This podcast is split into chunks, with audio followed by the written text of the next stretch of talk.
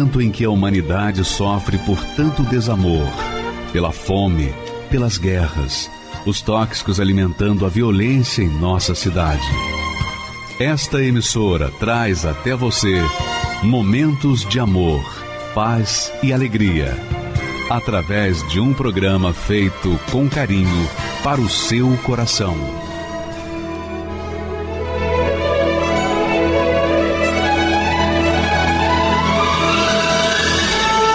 E agora, com você, a Palavra Amiga do Bispo Macedo.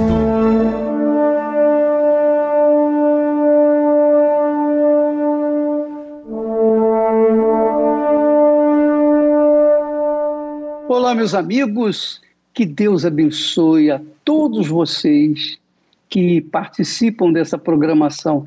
E eu tenho certeza, certeza absoluta, absoluta, absoluta certeza, que você vai ser abençoada, vai ser abençoado nessa programação. Sabe por quê?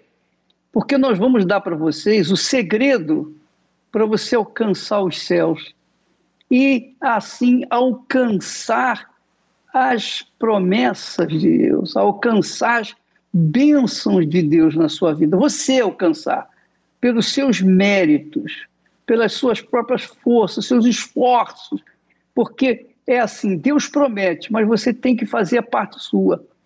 Se você faz a sua parte, então você tem direito àquelas promessas.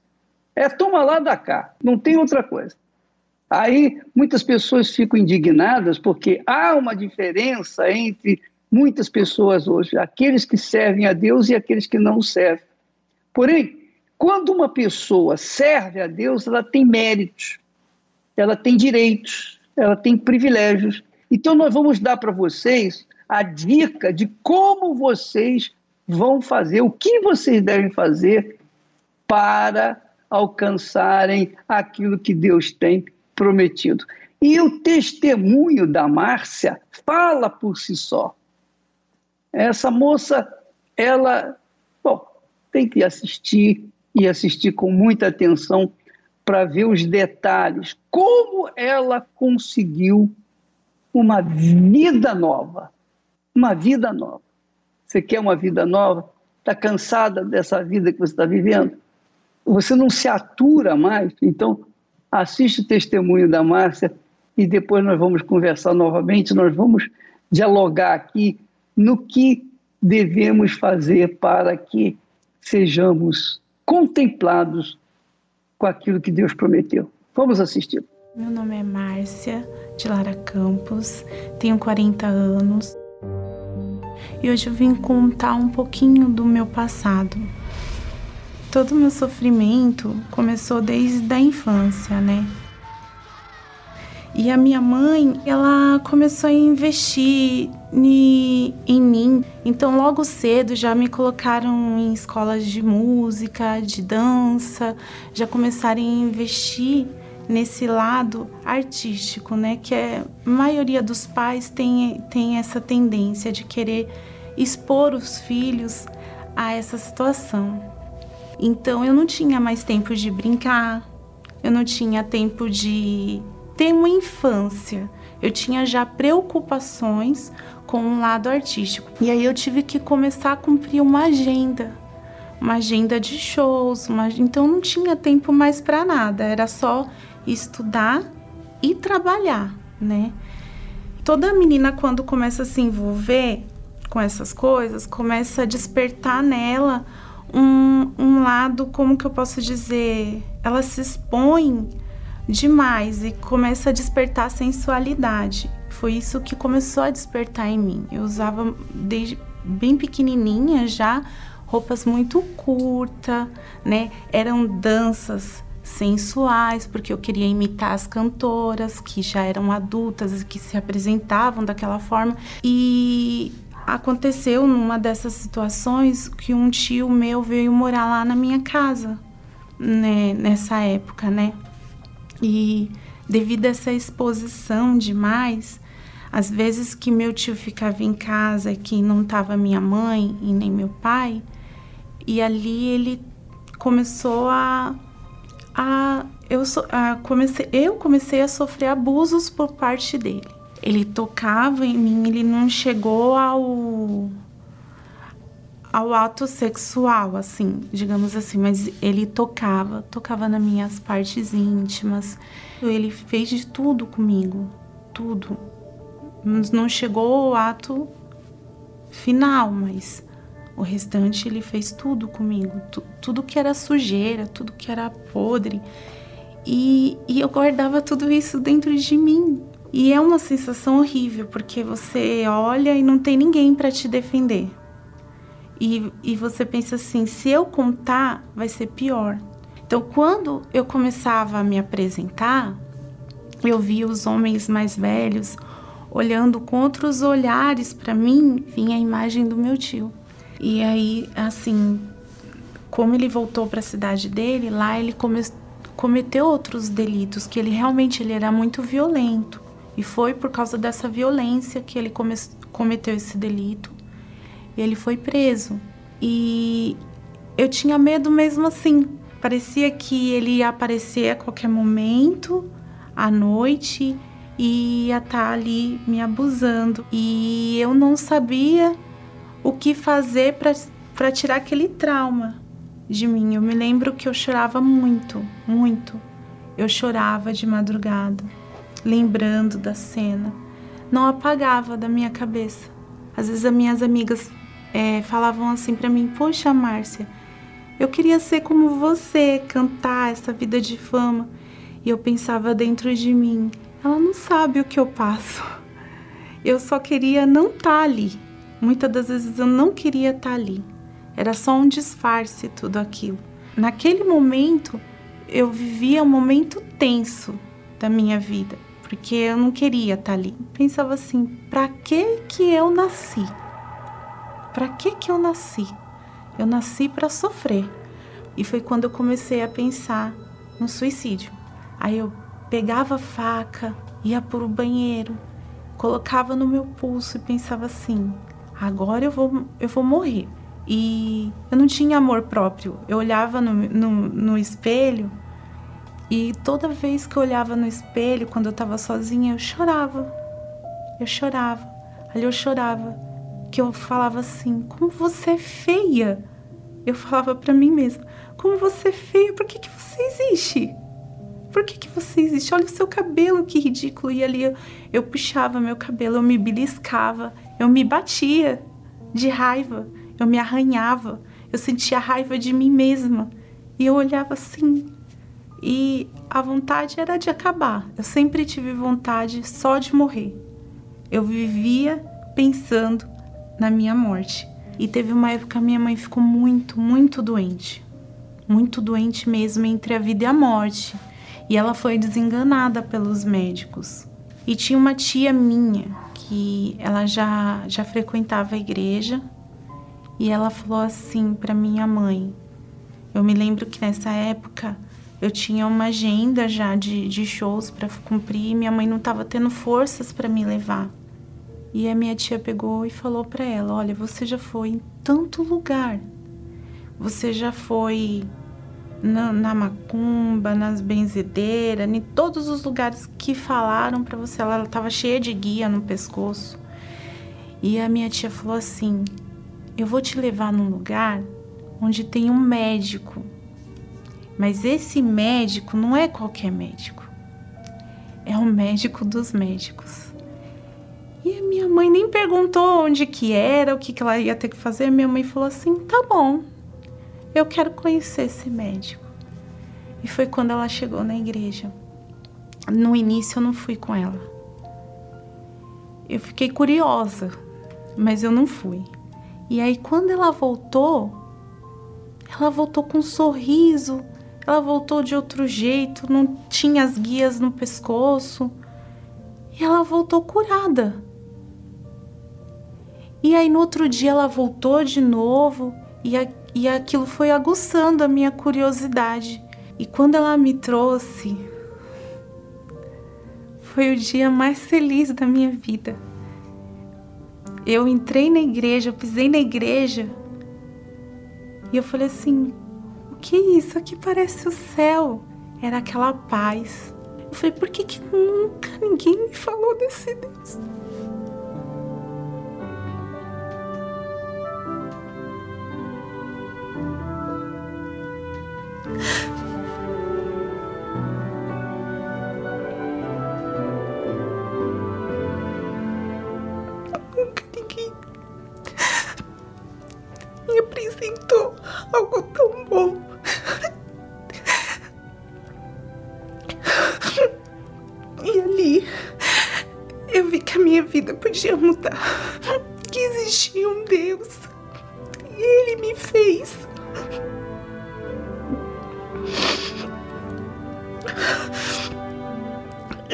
Entendi ali por que, que eu existia.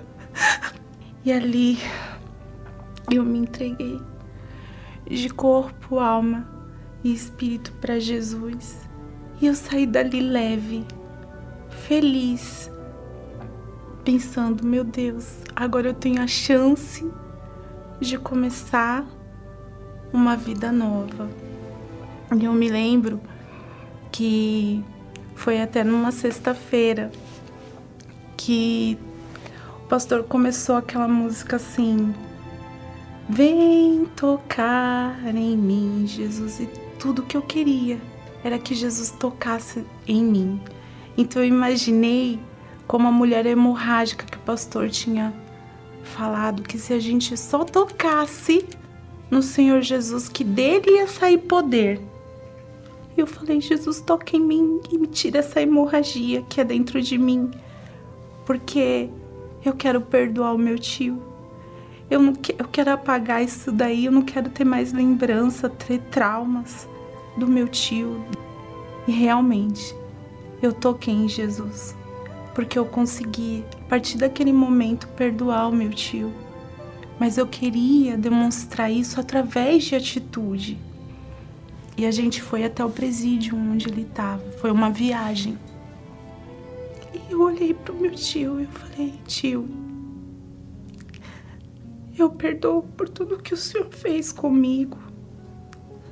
Eu não tenho mágoa. Aceita Jesus, tio. Ele é a salvação para a vida do senhor. Se o senhor aceitar Jesus, ele vai perdoar tudo que o senhor fez, mesmo o senhor estando aqui preso. Na hora ele ficou sem reação. Ele não esperava aquilo, ele não, esboçou nenhuma palavra. Ele não disse eu, eu perdoo, não disse nada. Ele ficou sem reação. Mas eu sei que ali ele recebeu a oportunidade de, de receber Jesus. Eu me lembro que eu levei até um jornalzinho da igreja para ele. Eu já tinha preparado tudo para levar para ele. E ali eu saí leve. Eu saí feliz porque eu sabia que eu precisava tomar aquela atitude de perdoar. E a partir daquele momento, a minha vida começou a andar para frente. Eu tinha uma razão de viver. Antes eu não tinha. E eu comecei a buscar, a buscar o Espírito Santo. Eu falei assim: Jesus se apresentou para mim. Eu toquei nele e dele saiu poder. Mas eu quero mais. Eu quero mais. Eu quero ter ele dentro de mim. Então busquei. E eu me lembro, foi numa reunião de domingo. Eu falei assim: Espírito Santo, eu sou toda sua. A minha vida agora é toda sua. O Senhor é a razão do meu viver. Vem morar em mim. Ali eu recebi o Espírito Santo. Ali eu fui cheia do Espírito Santo. Eu transbordei o Espírito Santo. E é algo que eu até costumo dizer até para o meu filho. Dá para explicar, mas não é desse mundo. É algo muito celestial que você não pode comparar com nenhuma alegria que existe nesse mundo. Eu falei para ele: quando a mamãe te teve e te pegou no colo pela primeira vez, foi lindo de ver. Mas a alegria de receber o Espírito Santo é maior. Ali eu falei assim: obrigada, Jesus. Obrigado pelo Senhor permitir que eu faça parte de tudo isso, pelo Senhor compartilhar algo tão celestial comigo. é uma felicidade que ela não acaba, não é momentânea. É o tempo todo, por mais que venham as lutas, que venham as dificuldades. Hoje eu sei o valor que eu tenho. A partir daquele momento que eu recebi o Espírito Santo, ele me guiou em tudo. E, me, e fez de mim uma mulher forte, porque eu aprendi a fazer o que é certo para colher o que é bom. Então eu comecei a colher as coisas boas na vida. Eu conquistei o meu marido, conquistei. Depois disso, Deus me deu uma família, uma família feliz. O meu filho é um filho abençoado, um abençoado. Eu vi Jesus transformar, transformar a vida dos meus pais e me deu uma nova vida, me deu uma família que eu não tinha tido antes na minha infância. Ele me deu. Ele me deu tudo muito mais do que eu esperava. Muito mais, muito mais. Eu só tenho a agradecer. E ainda, tudo que eu agradeço ainda é pouco, não é o suficiente. Eu fico ainda devendo, porque Ele me deu muito, muito mais do que eu esperava. é, não é difícil para a gente explicar o Espírito Santo, o que, que é o Espírito Santo. Difícil é para as pessoas que não o receberam entender. Esse é o grande problema. Mas há como você compreender a grandeza dele, a glória de se ter o Espírito Santo. Só pelo fato dessa moça ter sido marcada, marcada por uma agressão uma agressão sexual da parte do seu tio, que ficou marcada, não foi uma vez, não foram duas, foram muitas vezes, e chegar ao ponto dela perder o sentido da vida e querer morrer por causa daquilo, do trauma que aquilo causou na vida dela. Então, um caso desse, vai para psicólogo, vai para psiquiatra, vai para qualquer lugar, toma remédio e não resolve. Por que, que não resolve? Porque o problema, a doença se torna crônica e na alma. Na alma. E para resolver o problema da alma, só existe um que é espírito, que é o próprio Deus, na pessoa do Espírito Santo. Aí você diz, ô bispo, o que, que eu faço para receber o Espírito Santo? Me diga qual foi o, o segredo da Márcia. O segredo da Márcia foi ela ter perdoado. Veja só, minha amiga e meu amigo, o poder do perdão é maior do que qualquer outro poder que você possa imaginar. Porque quando você perdoa, você se perdoa também. E com isso, você fica livre de um peso, de uma amargura que ninguém pode tirar de dentro de você, a não ser você mesma, através do perdão. Veja só o que, que Jesus fala com respeito a esse assunto. Não só o perdão, mas qualquer bênção que você queira de Deus, qualquer resposta que você queira de Deus, para você ser respondida por Ele, primeiro você tem que receber o perdão, para que Ele possa te aceitar. Mas, para Ele te dar o espírito dele, você também tem que perdoar perdoar aqueles que lhe ofenderam e perdoar a si próprio. E isso é a oferta, é a grande oferta, a maior das ofertas, maior dos sacrifícios que alguém pode fazer no altar de Deus. Veja o que, que Jesus fala com respeito a isso. Ele diz assim: se trouxeres a tua oferta ao altar e ali te lembrares de que teu irmão tem alguma coisa contra ti, teu irmão, teu tio, seja lá quem for, se alguém tem alguma coisa contra ti, deixa ali diante do altar a tua oferta. Deixa a tua oferta diante do altar e vai reconciliar-te primeiro com teu irmão, quer dizer, perdoar. Vai lá pedir perdão, vai lá se reconciliar com ele. Ainda que você esteja perfeitamente certa e ele esteja errado, não importa. Você tem que pedir perdão para se ver livre dessa mágoa que você carrega. A partir do momento que você foi ofendida, ofendido, e você fica com mágoa, você também precisa se livrar dessa mágoa. Você tem razão, tudo certo, mas a partir do momento que você carrega consigo um ressentimento, uma mágoa, você deixa de ter razão. Você passa a ser tão pecador quanto o seu agressor. Então, antes de você colocar a sua oferta no altar, antes de você colocar seus pedidos no altar, antes de você fazer ofertas a Deus, você tem que arrancar de dentro de si a mágoa, que impede que a sua oferta seja aceita. Deus não aceita a oferta de um coração amargurado. Deus não aceita.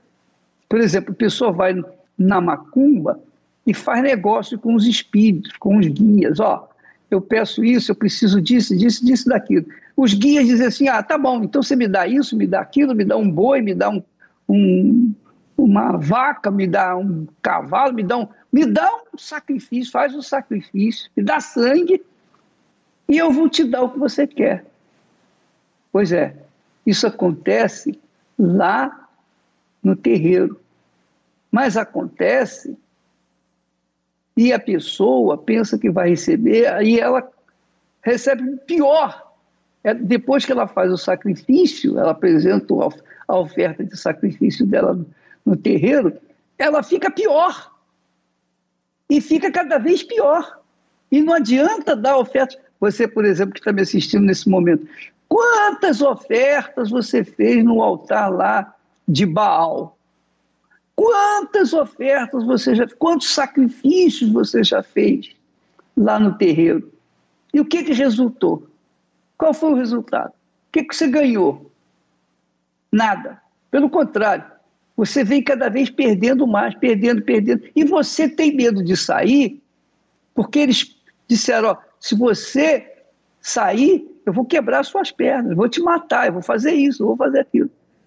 Então, com o diabo é assim a pessoa ela tem que estar sempre, sempre pronta para dar, dar, dar, dar, dar, e nunca esperar receber, porque não vai receber. Ela pode nutrir dentro de si essa esperança de receber alguma coisa, mas não vai receber nada. Agora, no altar de Deus, no altar do Santo dos Santos, no altar do Deus da Bíblia, o Deus de Abraão, o Deus de Isaac, o Deus de Israel, nesse altar puro, santo, limpo, esse altar habita o Espírito Santo. Ali habita Deus. Então, nesse altar, você, ao levar a sua oferta, se ela for aceita, se a sua oferta for perfeita, quer dizer, sem mágoa no coração, então ela é aceita e o seu pedido é atendido. Veja só o que Jesus fala em outro texto, falando para os judeus. Ele diz assim para os judeus hipócritas: insensatos e cegos. Pois qual é maior, a oferta ou o altar que santifica a oferta? Quer dizer, o altar só santifica quando recebe, quando aceita a oferta pura. E não há oferta mais pura do que um coração limpo, uma mente absolutamente limpa de qualquer ressentimento, de qualquer mágoa. Então você vê muita gente sofrendo, e até crentes, católicos, espíritas, judeus, pessoas de outras religiões, pessoas normal, normalmente qualquer pessoa que carrega dentro de si, seja ela religiosa ou não, a pessoa que carrega consigo qualquer ressentimento, qualquer mágoa, ela está automaticamente, é como se ela tivesse com um punhal se espetando, só espetando a si própria.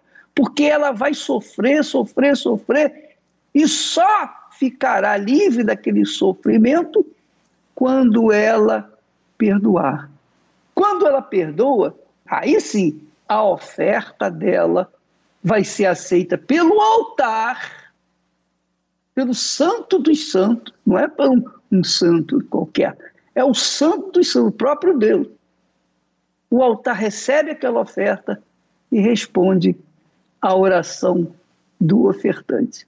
Esse é um segredo, amiga e amigo, para você ser feliz consigo mesmo, feliz com Deus, para você receber paz, paz de espírito. Você não tem paz de espírito, paz de espírito só Deus que pode dar. Quem é que pode dar paz de espírito? Quem é que dá paz à nossa alma? Só Deus, mais ninguém. Dinheiro vai dar paz na alma? Não. Pode dar conforto para o corpo, mas para a alma, o único que consola e conforta é o Espírito Santo. Toma essa lição, passe para os seus amigos, divida com outras pessoas, para que você abençoe outras pessoas e também seja abençoado. Agora, nós vamos assistir um outro testemunho. Outro testemunho, o testemunho da Camila. Extremamente importante, muito, muito, muito bacana esse testemunho. Mas antes do testemunho da Camila, nós vamos a uma matéria que fala sobre o voto. O voto no altar, por favor. O altar. O ponto de encontro do ser humano com Deus. Abel, Noé, Abraão e tantos outros sabiam que ali certamente o encontrariam. Nele obtiveram respostas, recomeçaram suas vidas, venceram conflitos e medos, fizeram aliança com o Altíssimo. Conheciam muito bem a essência deste lugar, que representa o próprio Deus. Mas por que o altar, se Deus está em todos os lugares? Quando estamos diante dele, estamos dedicando nosso tempo, mente e atenção exclusivamente à sua voz, onde não há interferência de terceiros, muito menos preconceito. Ele nos aceita como estamos, desde que sacrifiquemos ali toda a nossa vida. Depositamos nossa tristeza. O altar nos devolve a alegria nossos temores. O altar nos devolve confiança. Quando deixamos ali a velha vida, o altar nos devolve uma nova. Em nenhum lugar do mundo você encontrará a paz que só existe no altar. Ele está sempre aberto para receber os sinceros que buscam se aproximar de Deus.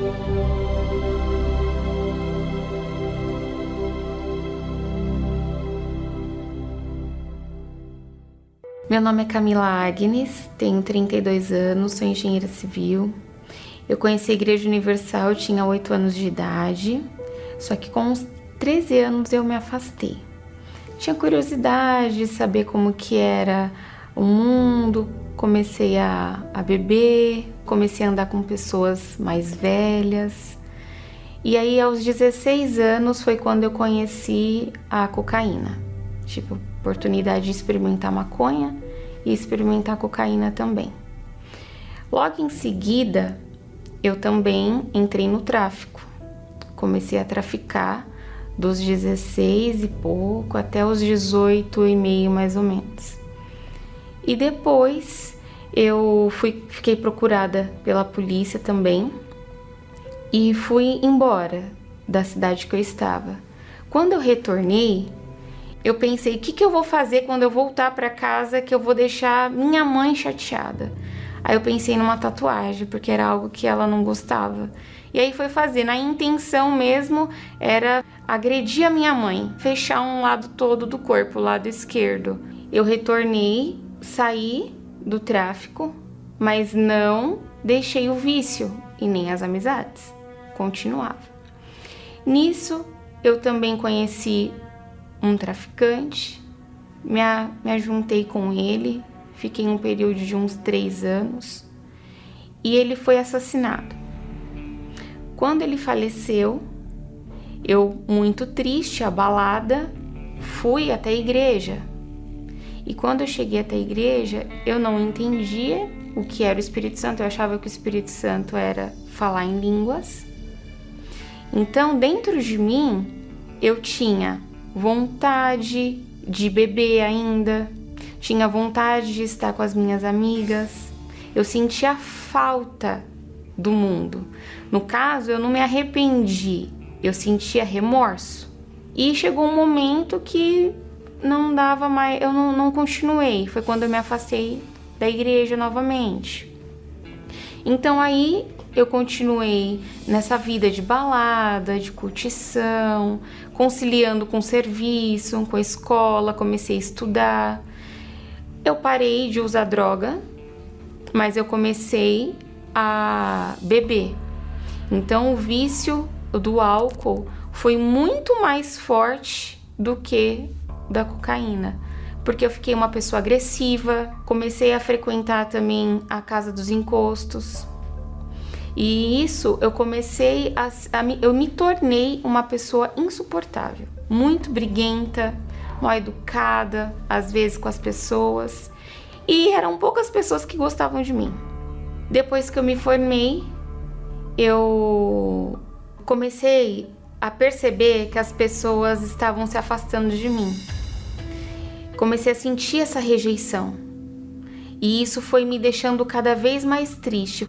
Eu namorava, tinha meu, meus pais, tudo na minha casa, nada me faltava, mas eu ainda tinha uma tristeza. Por mais que aparentemente quando eu saía com os meus amigos, eu não demonstrava isso, mas dentro de casa, no meu travesseiro, no meu quarto, eu sabia o que, que eu passava. Porque eu tinha um círculo de amizade muito grande, só que por frequentar também a casa dos encostos semanalmente, é, eu tinha muitas dores de cabeça, muitas dores nas costas, isso há anos, mais de 8, 10 anos que isso, que isso me acompanhava.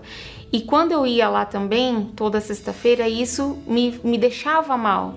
Então eu achava que isso estava me fazendo bem, mas não estava, e por eu estar frequentando também, acabava afetando em toda a área da minha vida. Eu pensava, eu ia numa intenção, mas acabava afetando as demais áreas da minha vida, e eu comecei a me tornar uma pessoa insuportável de conviver. E isso me deixava triste, porque eu percebia que as pessoas estavam me rejeitando, não queria mais conversar comigo, não queria mais se aproximar de mim, porque eu era comecei a ser muito briguenta, arrumava muita confusão. Eu saía com as minhas amigas, é, o pessoal falava: Nossa, vamos ver o que a Camila vai aprontar agora. Porque tinham até medo, às vezes, de sair comigo, porque no final da balada eu sempre arrumava alguma briga. Então aí isso me entristeceu demais, que eu percebi que eu estava ficando sozinha então foi quando eu comecei a procurar pensar em Deus. Eu assisti uma, uma reunião do Godlywood com o Bispo Macedo e nisso é, passou um vídeo, né, que tava o Bispo Adilson e uma entidade. E a entidade falou: eu daria a minha vida para Deus se eu pudesse para voltar ao céu, para ter uma oportunidade de voltar para Deus. Mas para mim não tem mais jeito. Então, na, naquele momento, eu olhei assim e falei: essa entidade é com quem eu me consultava. Se ele daria a vida dele para voltar para Deus, então o que, que eu estou fazendo? Então não tem sentido eu ir atrás disso, ter fé no que eu estava tendo. Então aquilo abriu os meus olhos. Eu falei: não, não quero mais isso, eu quero Deus na minha vida, eu quero Deus, porque se até uma entidade quer, então é o que eu quero. Então foi quando eu literalmente eu assisti esse vídeo numa quinta-feira. Na segunda-feira eu me batizei, entreguei a minha vida para o Senhor Jesus de fato e de verdade. Eu falei, meu Deus, o que, que eu preciso fazer? Uma das coisas que mais foi difícil para mim foi falar a verdade. Eu falava muito mentira, eu mentia muito e tinha muita mágoa. Então, ter que pedir perdão é, foi difícil para mim, mas eu falei: não, tem que fazer isso? Eu vou fazer. Eu não medi esforços, não, não tive dificuldade é, em alcançar em falar: não, eu quero a minha vida, a minha vida com Deus. Ninguém me forçou a nada, eu simplesmente criei naquilo, mas é, mediante aquela palavra, né? Conhecereis a verdade, a verdade vos libertará. Então eu me libertei naquele momento. As dores de cabeça constantes, há mais de oito anos que eu sentia dores de cabeça e isso sumiu. Uma das dores também das minhas costas, aqui no templo, uma das primeiras vezes que eu entrei aqui, eu falei: Meu Deus, aqui nesse lugar tem poder.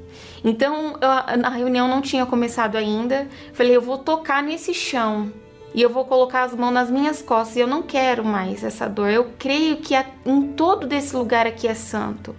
Então eu também toquei as mãos nas minhas costas, sumiu as minhas dores. E eu fiquei muito feliz. Eu lembro que eu liguei para uma pessoa e eu falei: Olha, sumiu minha dor de cabeça, sumiu as minhas dores, porque eu tomava remédio constantemente, mas nada adiantava.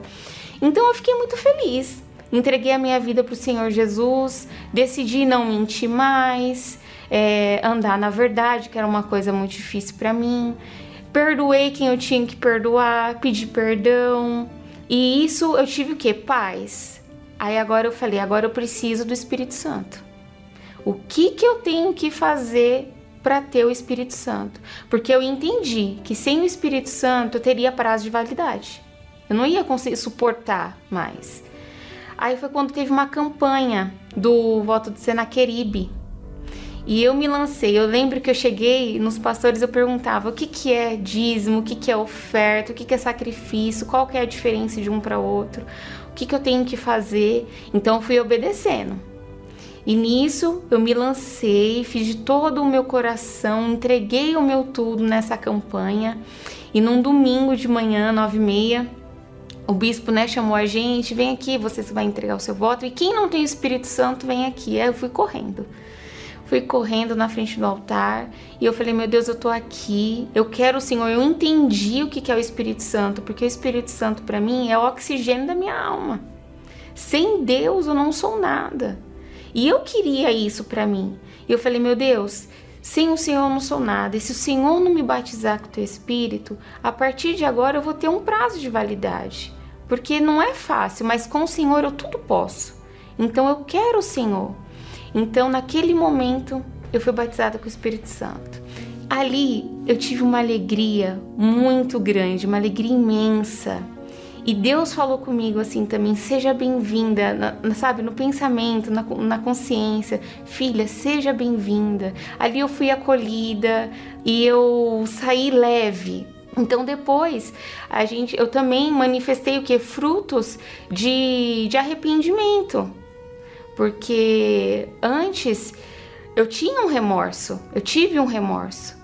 Hoje não, hoje eu tenho nojo do pecado, tenho raiva do pecado. Então a minha vida mudou.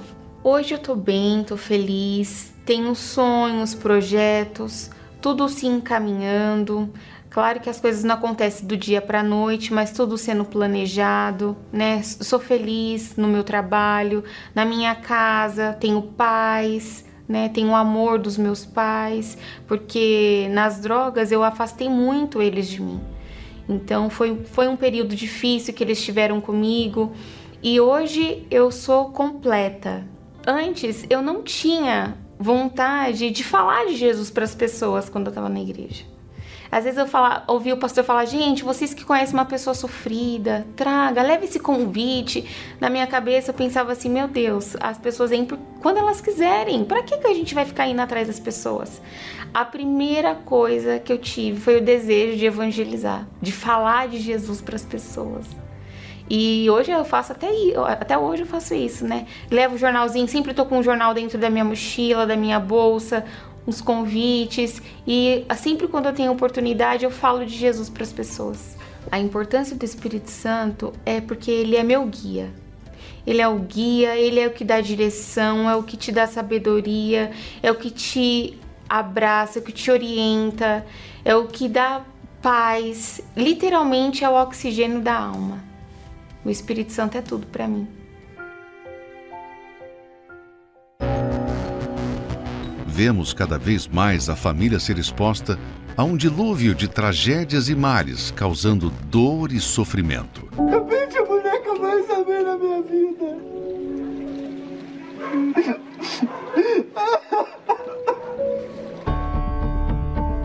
Diante dos ataques do mal, é essencial o papel de ao menos um intercessor para atuar em favor de quem está correndo perigo dentro de casa. Quando intercedemos e apresentamos a nossa família a Deus, alcançamos a proteção e salvação para todo o nosso lar. Pela fé, Noé, divinamente avisado das coisas que ainda não se viam, temeu e, para a salvação da sua família, preparou a arca. Convidamos você a participar da Semana da Salvação da Família. Traga fotos ou peças de roupa de seus familiares e, por meio de sua intercessão pela fé, haverá a salvação de toda a sua casa.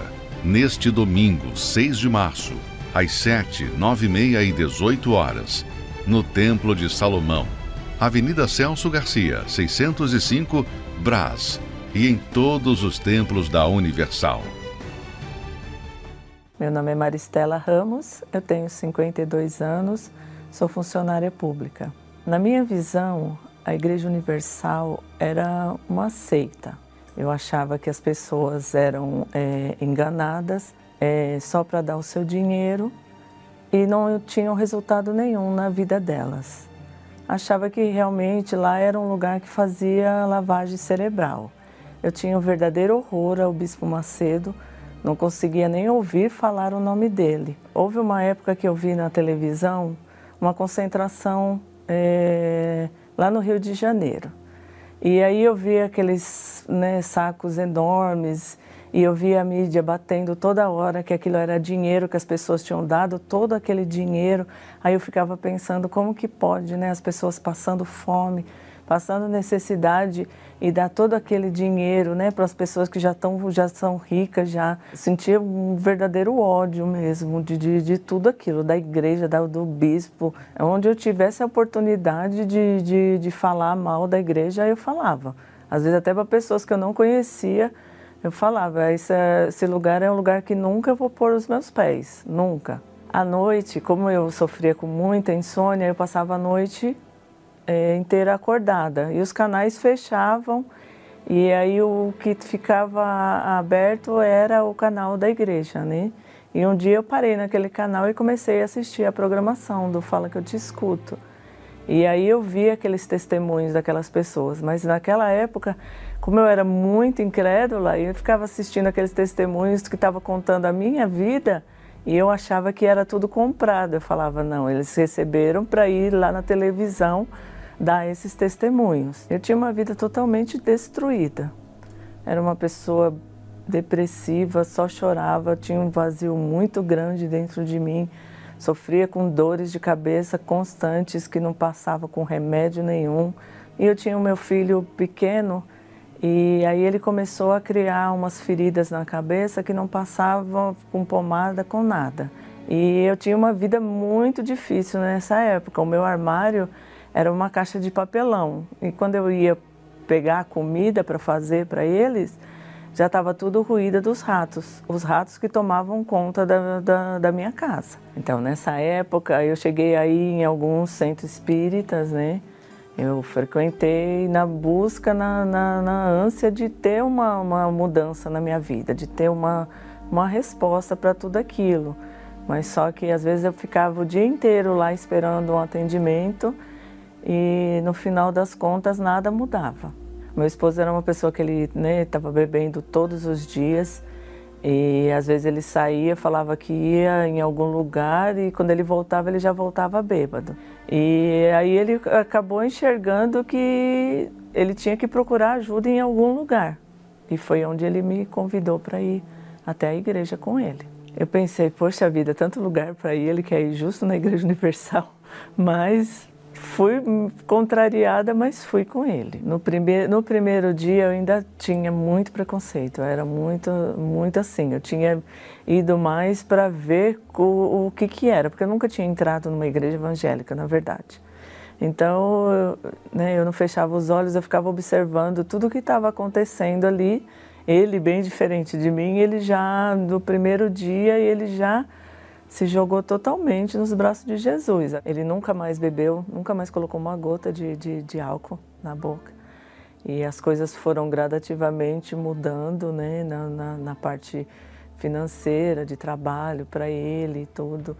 E eu, mesmo sem eu, sem eu né, perceber, eu já fui tendo uma transformação no meu interior, né? Já fui quebrando aquela barreira que eu, que eu tinha colocado, né? Que eu não queria ouvir mais nada, que eu não acreditava em mais nada, que, que ninguém era verdadeiro. E conforme eu fui ouvindo a palavra, que eu fui buscando, que eu fui né, lendo a Bíblia, eu comecei a ver, ver coisas que antes eu não enxergava, né? Que somente ali, né? Somente buscando a Deus que eu poderia ter uma libertação de tudo aquilo, que eu podia tirar aquele vazio que eu sentia dentro de mim e ser preenchido pelo Espírito Santo. Então eu, eu determinei da minha vida que eu ia me libertar e aí eu desci as águas, né, para uma decisão minha e fui buscando, né, de, nas madrugadas, buscando na igreja, né, me, me consagrando para Deus que eu recebi o batismo com o Espírito Santo. É um dia inesquecível que eu só tenho a agradecer a Deus, que foi um momento de muita alegria que eu queria pular, eu queria dar risada, eu queria contar para todo mundo a minha alegria, a minha felicidade, né? Do privilégio dele permitir que eu fizesse parte, né? Que eu fizesse parte de, do, do reino dele. Então, a partir daquele momento ali, eu me tornei uma pessoa forte. Eu me sentia forte, né? Que nada nem ninguém poderia fazer eu voltar atrás. Meu casamento, meu esposo mudou completamente, ele, né? Ele se tornou uma outra pessoa, a vida financeira, os filhos, tudo, a saúde, foi tudo completamente transformado. A Igreja Universal para mim hoje é tudo, é tudo. É a minha família, é a minha mãe, é. Desculpa. É o meu lugar, é o meu lar, sabe? Eu agradeço a Deus, agradeço a do Espírito Santo e agradeço ao Bispo Macedo, né? peço perdão a ele. Deus mudou através da Igreja Universal, transformou a minha vida. E agradeço por aquela porta estar aberta também naquele dia, que Deus me recebeu e me aceitou do jeito que eu era. Eu diria para as pessoas que também têm preconceito, como um dia eu tive também, né? que elas venham que elas procurem uma igreja universal mais próxima da casa delas, que elas procurem a esse Deus, que elas busquem a Ele de todo o coração, que elas vão ver a mudança, a transformação na vida delas. Que deixe o preconceito de lado e que venha buscar esse Deus. Quem vê esta programação não tem ideia do impacto que ela tem causado em milhares de vidas pelo país. A depressão, ela na minha vida, ela iniciou quando eu estava na, na, na faculdade. Eu já, eu já estava já prestes a concluir a minha graduação. A pressão, aquilo me sobrecarregava. Teve situações que eu chorava a noite toda. O pouco tempo que eu tinha para descansar, eu passava acordado chorando e às vezes eu não sabia o motivo pelo qual eu estava naquela situação. A minha depressão chegou até o ponto que eu pensei em tirar a minha própria vida. Eu estava voltando da faculdade à noite e no, no trajeto aqueles pensamentos, aquelas vozes que falavam comigo o tempo todo, tira sua vida, tira sua vida. E eu não, eu não conseguindo nem ver aonde eu estava, eu, eu, parece que eu perdi a minha consciência. Eu pensei assim, eu vou ligar o rádio para me poder distrair a minha cabeça, porque senão vai acontecer uma tragédia. E para minha surpresa, quem estava fazendo a programação era o Bispo Macedo. Na hora veio aquele pensamento assim: desliga esse som agora. Mas quando eu fui para poder fazer isso, ele falou assim: Você que está aí agora dentro desse carro. Você não precisa se matar para acabar com essa dor. Só estava eu e aquele carro ali, e o bispo Macedo pelo rádio. E eu coloquei as minhas mãos sobre aquele rádio. Em o nome do Senhor Jesus, dele vem o socorro para você agora. E quando ele fez aquela oração, naquele momento eu senti algo diferente ali. Então eu decidi buscar ajuda naquele dia. Quando eu cheguei na porta da igreja, que eu dei o meu primeiro passo e entrei dentro da igreja, foi como se ele tivesse removido com as próprias mãos tudo aquilo que eu tinha sentido até ali. E dentro de mim eu falava: Eu achei o meu lugar. Eu ia naquela sede de ter o um encontro com Deus, sempre em busca do Espírito Santo. E diante do altar eu disse para Deus: Senhor, eu preciso de te conhecer. Naquele momento eu senti uma força tão grande dentro de mim. Era uma certeza que eu tinha dentro de mim que o Espírito Santo estava ali. Uma pessoa que não tinha paz, uma pessoa que não conseguia dormir à noite. Hoje eu me deito e eu durmo em paz. Hoje eu tenho propriedade para poder chegar numa pessoa e dizer para ela que depressão tem cura sim, porque eu sou a prova viva disso. Isso só foi possível graças àqueles que têm nos ajudado a manter essa programação no ar. Seja um proclamador do telhado e nos ajude a restaurar vidas através da palavra de Deus.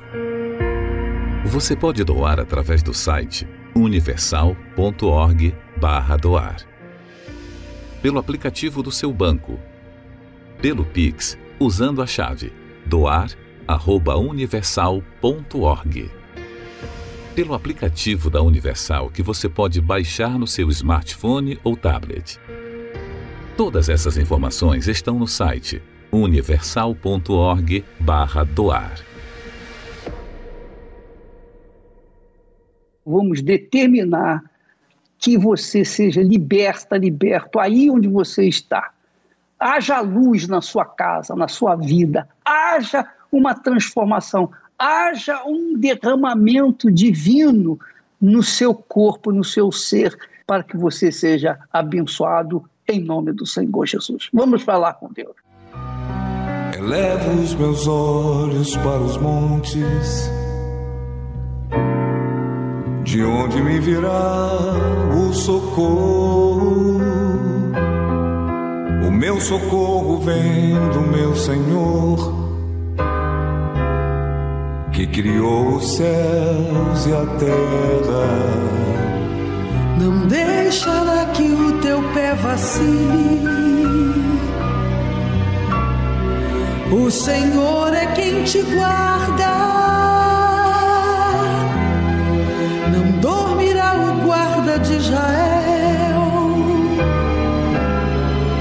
Pois ele é o teu socorro.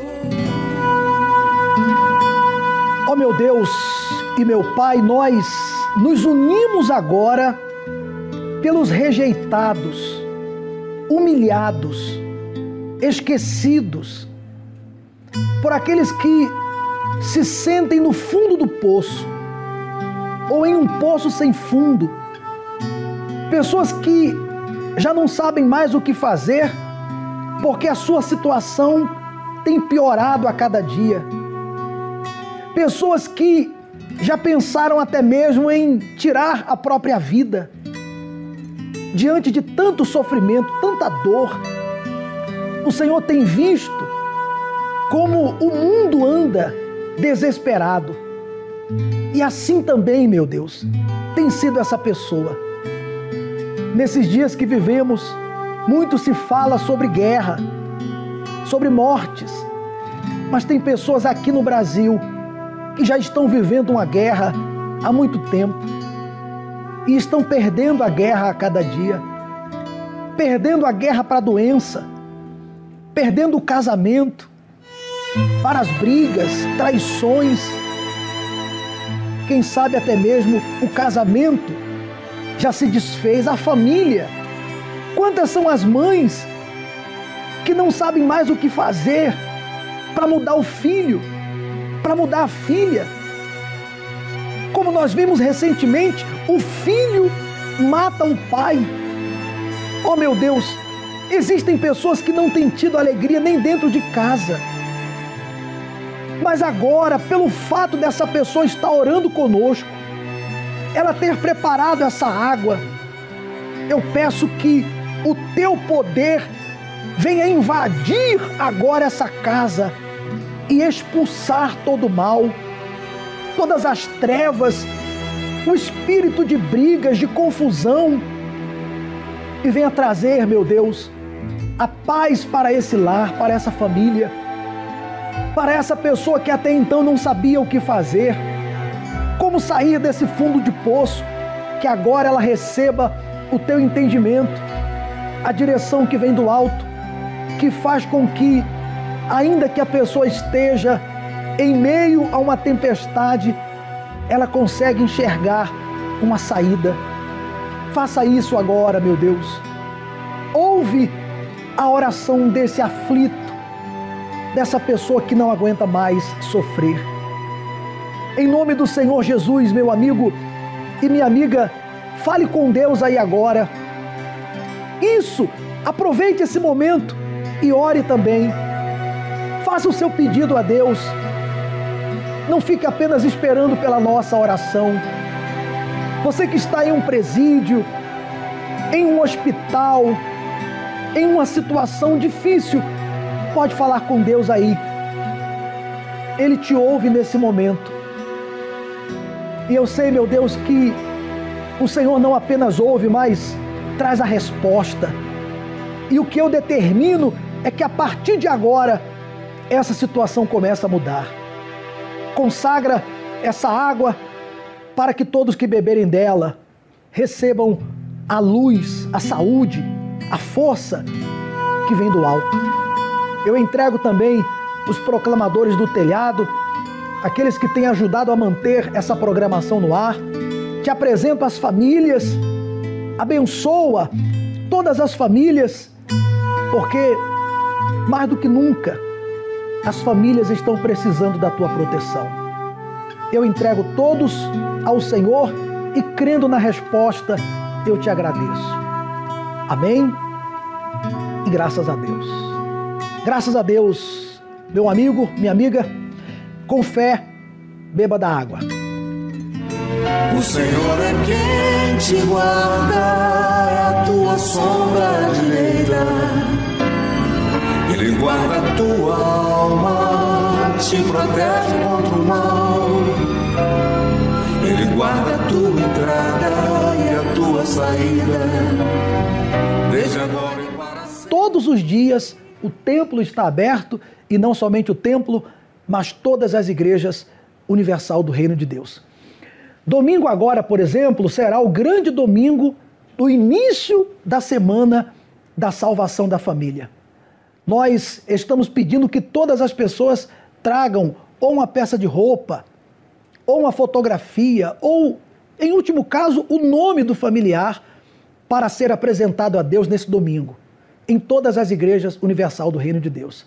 Aqui no Templo de Salomão, às sete da manhã, estará o Bispo Macedo, às nove e meia da manhã, o Bispo Renato Cardoso, sete da manhã, o Bispo Adilson também estará junto com o Bispo Macedo, e nós estaremos às 18 horas, na vigília pela sua alma. Essa reunião que acontece ao pôr do sol todos os domingos. Uma oportunidade para você alcançar a salvação sua e da sua família. Você é o nosso convidado. Deus abençoe a sua vida. O Senhor é quem te guarda, é a tua sombra direita. Ele guarda a tua alma